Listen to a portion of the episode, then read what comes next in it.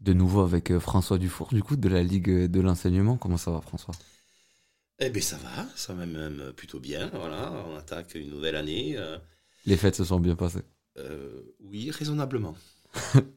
Tant mieux alors.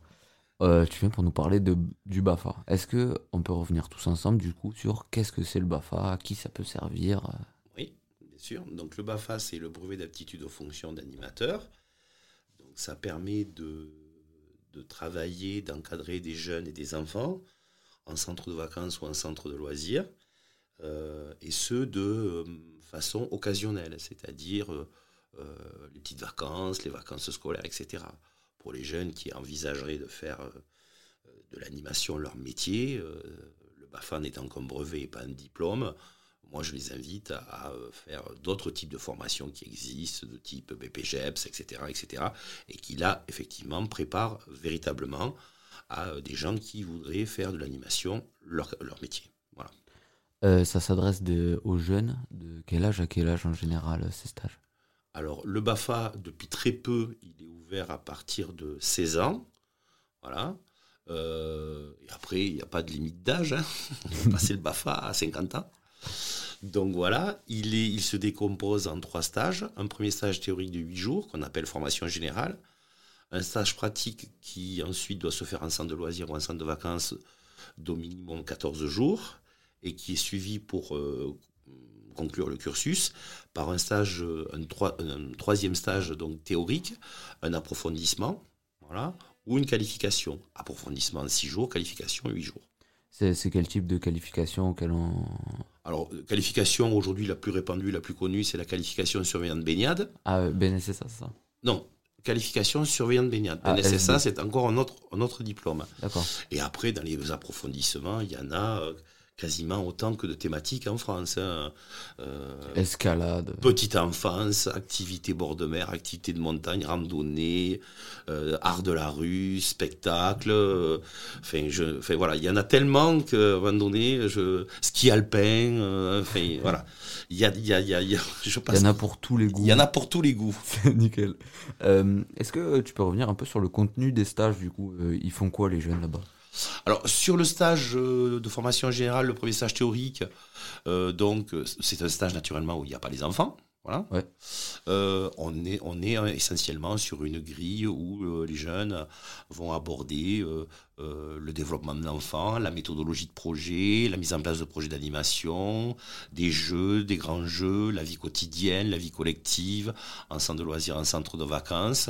Il y a aussi un module sur euh, les valeurs de la République, l'engagement, la citoyenneté, etc. Enfin là, je brosse très rapidement. Le stage pratique, bon, ben, on est sur l'encadrement euh, sur le terrain avec les enfants en centre de loisirs ou en centre de vacances. Et l'approfondissement, BAFA, lui, on revient sur euh, le stage pratique, une analyse du stage, comment ça s'est déroulé, voilà. Et puis, euh, on, on- on flèche davantage l'apprentissage d'animation autour de la thématique qui a été retenue. D'accord. Voilà. Et Très gros- grosso modo, c'est à peu près ça. Tu trouves que c'est suffisant? À la sortie de ça, ils ont le bagage nécessaire euh, pour commencer à taffer? Ah, pour des jeunes qui effectivement euh, veulent faire de l'animation occasionnelle, oui, oui, le BAFA correspond euh, parfaitement, il n'y a pas de souci. T'insistes sur occasionnel, ça veut dire qu'il y a peut-être un autre type. euh, Ben, c'est ce que je disais tout à l'heure, c'est-à-dire que pour les jeunes qui veulent en faire leur métier, euh, alors je ne dis pas que de faire le BAFA est inutile, hum, parce que parfois les jeunes passent le BAFA et c'est après qu'ils se rendent compte qu'ils veulent de- devenir professionnels et, qu'ils rentrent dans des, dans des formations euh, diplômantes de type BPGEPS, etc. Mais pour ceux qui savent d'entrée de jeu que c'est ça qu'ils veulent faire, euh, le BAFA, c'est pas forcément euh, un brevet nécessaire à passer. Il vaut mieux d'entrée de jeu rentrer en formation professionnelle. Ça peut aider peut-être à mettre le pied à l'étrier. Oui, oui, c'est- enfin, pas incompatible, mais euh, voilà. Après, je sais qu'il y, y a aussi depuis deux ans un bac pro animation qui s'est créé, etc. Donc des champs, à un moment donné, des formations pour faire de l'animation professionnelle, il y en a. Voilà. D'accord. Et euh, est-ce que c'est un secteur à l'heure actuelle qui recrute? Ah oui, ah oui, oui, ça, ça. Est-ce que vous êtes en galère ou tout Alors se passe nous, bien nous depuis le, le- le- le post-Covid, on est vraiment dans une situation où euh, le recrutement euh, est euh, très très compliqué.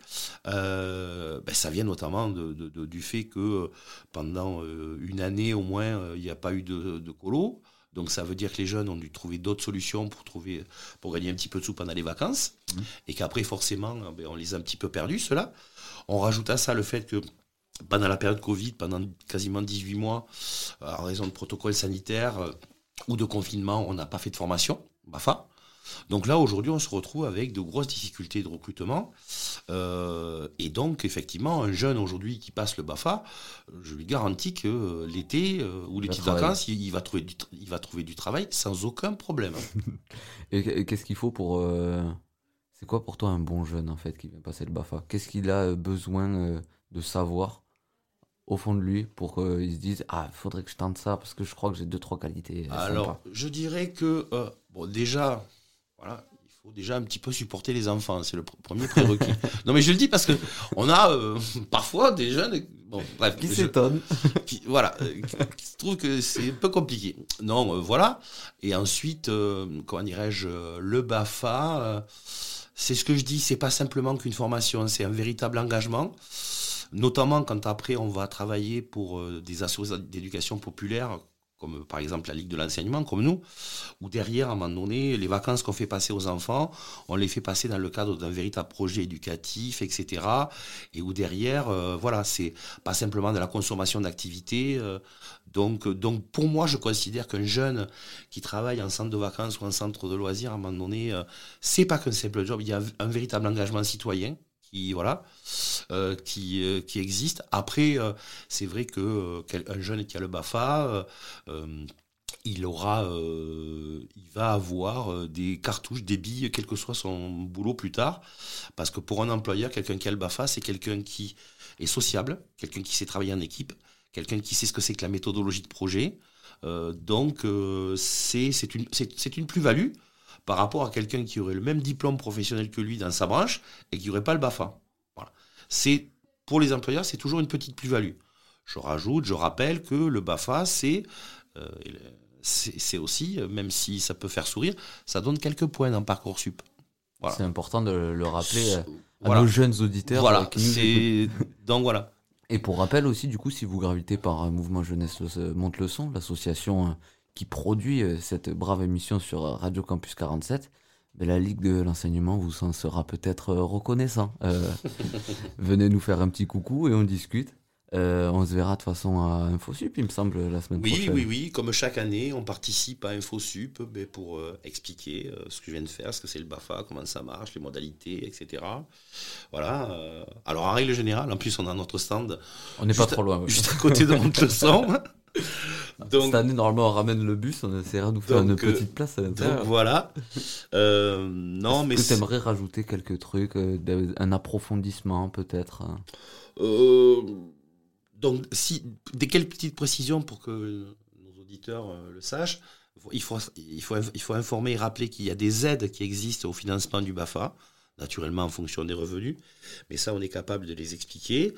Euh, rappeler que nous, à la Ligue de l'enseignement, euh, le stage pratique, donc on le garantit et on le rémunère.